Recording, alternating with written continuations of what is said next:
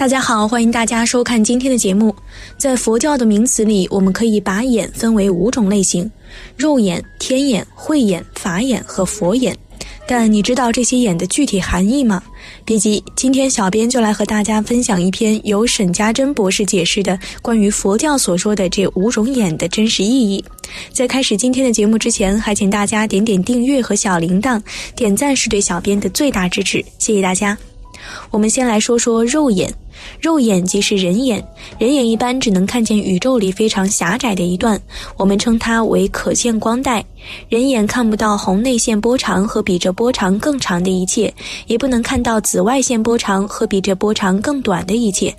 也就是说，在人类还没有发明别的工具来帮助他们肉眼探测可见光带以外的宇宙之前，人类所看到的并认为是完全的、真的、确实的世界。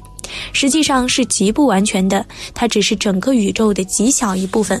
这个极重要的事实真理一向是被人类所忽略的。接着，我们再来说说天眼。通常我们都说只有天上的神或女神才有天眼，然而按照佛教的义理来说，这种说法并不完全正确，因为我们人类也能得到天眼。得到天眼的方法一共有两种，一种是透过冥想。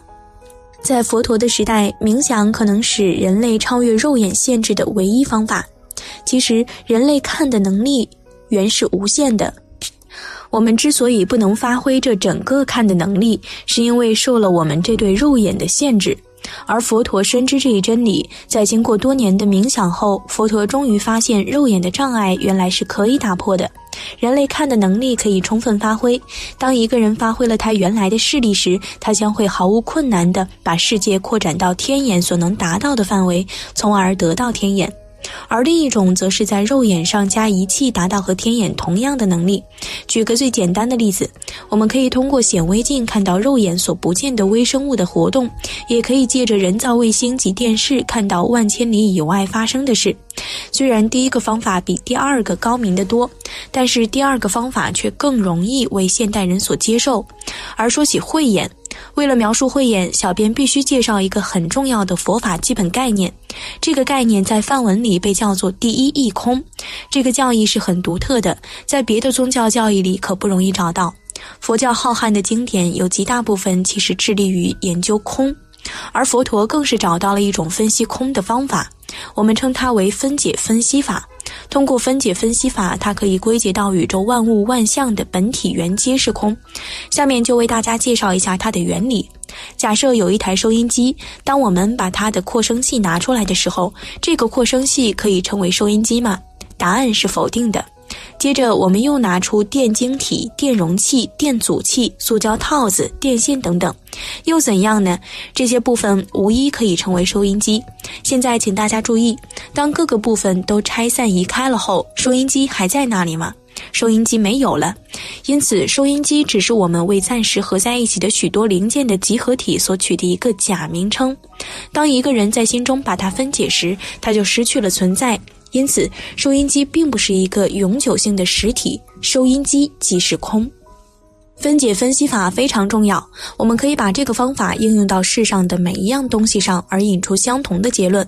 每一样东西都能分解，没有一样东西是永久性的实体，所以不管我们称呼它为什么，它总是空。佛陀也曾把这个方法应用到他自己身体上，他幻想从他的身体上去掉他的头，问道：“这头是否还能被称为人身或自我？”答案是否，它只是一个头。他又从身上取下手臂，这手臂可以叫做人身或自我吗？答案还是否，它只是一只手臂。接着他又取出他的心，问道：“这是否是人身或自我？”答案当然也是否。佛陀取下身上的每一部分，发现这些部分没有一个可以称为人身或自我。最后，在每一部分都移去之后，自我在哪里呢？最终，佛陀得出了一个结论：不仅肉体是空的，就连自我的观念也是空的。因此，显而易见，在空的境界中，肉体与自我意识已不再存在。当一个人达到那种境界时，宇宙万物，包括他自己在内，都成了空。所有人类的痛苦以及生死都消失了，都不再执着。这种人，我们说他拥有了慧眼。在佛教里，我们也称这种人为阿罗汉。我们再来述说法眼。什么是法眼呢？一个人得到了慧眼之后，能不停的滞留在空的境界里，却体认到，虽然他在不同的境界里所看到的都是虚妄不实的幻象，然而对那一个境界而言，这些幻象即是真的。这就说明这个人得到了法眼。一个只有肉眼的人会坚持只有肉眼所看见的一切是真的，他缺乏对其他境界的知识。一个拥有天眼的人会看出个体的形象、肉体、骨架、分子的复合体等等都是真的，并执着于这一切。而一个拥有慧眼的人能看出眼睛所见到的一切形象全是无常、无实体和虚妄不真的幻象，唯有空才是真实恒久的状态。因此便执着于空，但一个拥有法眼的人会看出，虽然这一切形象确实是无常、虚妄的假象，它们却不是与空分得开的另一实体，它们都是同体。然而就他们所在的境界领域而言，它们全都是真的、实有的。空的直接体验给人以大智慧，虽然一切都是假象，可是在他自己的境界领域里却是真的这一点认识了。